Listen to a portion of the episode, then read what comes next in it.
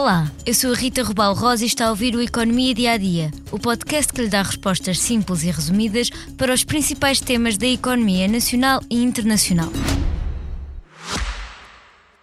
Já visitou hoje o BPI Expresso Imobiliário? Agora pode calcular o valor da sua propriedade e guardar a documentação da sua casa e do recheio numa nova área pessoal única no mercado.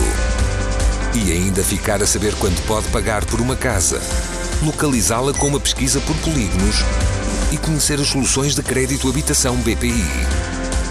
BPI Expresso Imobiliário.pt Quem compra e quem vende na mesma página.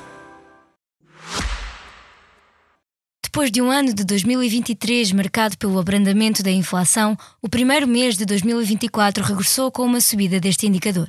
O Instituto Nacional de Estatística confirmou esta segunda-feira que a inflação se fixou em 2,3% em janeiro.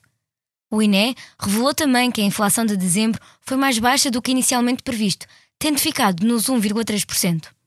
Portanto, em janeiro a taxa acelerou um ponto percentual face a dezembro. Agora passa a marca dos 2%, considerada segura pelos bancos centrais. Na teoria, com uma inflação abaixo deste valor, é seguro começar a baixar os juros, ainda que haja mais fatores a considerar. Mas afinal, o que está na origem desta subida? Segundo os dados do INE, o aumento dos preços dos bens alimentares é um dos principais responsáveis por esta subida, assim como o fim da medida IVA zero. Esta medida isentava de IVA mais de 40 produtos alimentares considerados essenciais. O fim do IVA zero contribuiu com mais 0,7 pontos percentuais para o cálculo da taxa de inflação de janeiro. Se analisarmos apenas a taxa de inflação específica para os bens alimentares e bebidas não alcoólicas, o fim da medida significou mais 3,3 pontos percentuais para esse subgrupo, onde se incluem cerca de 40% dos bens que estavam incluídos no cabaz de IVA zero. Em média, a categoria da alimentação e bebidas não alcoólicas fechou janeiro com um aumento de 2,7% dos preços, quando comparando com janeiro de 2023.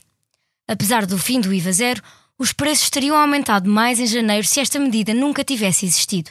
Entre dezembro e janeiro, os preços dos produtos incluídos no cabaz subiram 4,2%.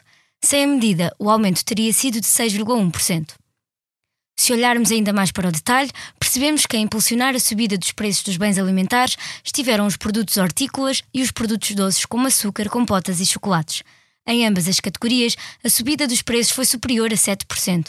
Em sentido inverso, os laticínios, queijos e ovos impediram um ainda maior aumento, com uma descida de preços de cerca de 2%. Apenas nesta categoria alimentar se encontraram descidas dos preços. O INE destaca ainda os preços da habitação, água, eletricidade e gás, que aumentaram 4,3% em média.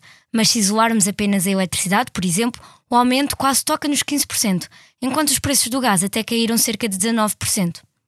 Entre as várias categorias, apenas duas registaram uma descida de preços. No vestuário e calçado, os preços caíram cerca de 3% e na classe de acessórios, equipamento doméstico e manutenção da habitação, os preços deslizaram 0,1%. Acabamos por hoje o Economia Dia a Dia.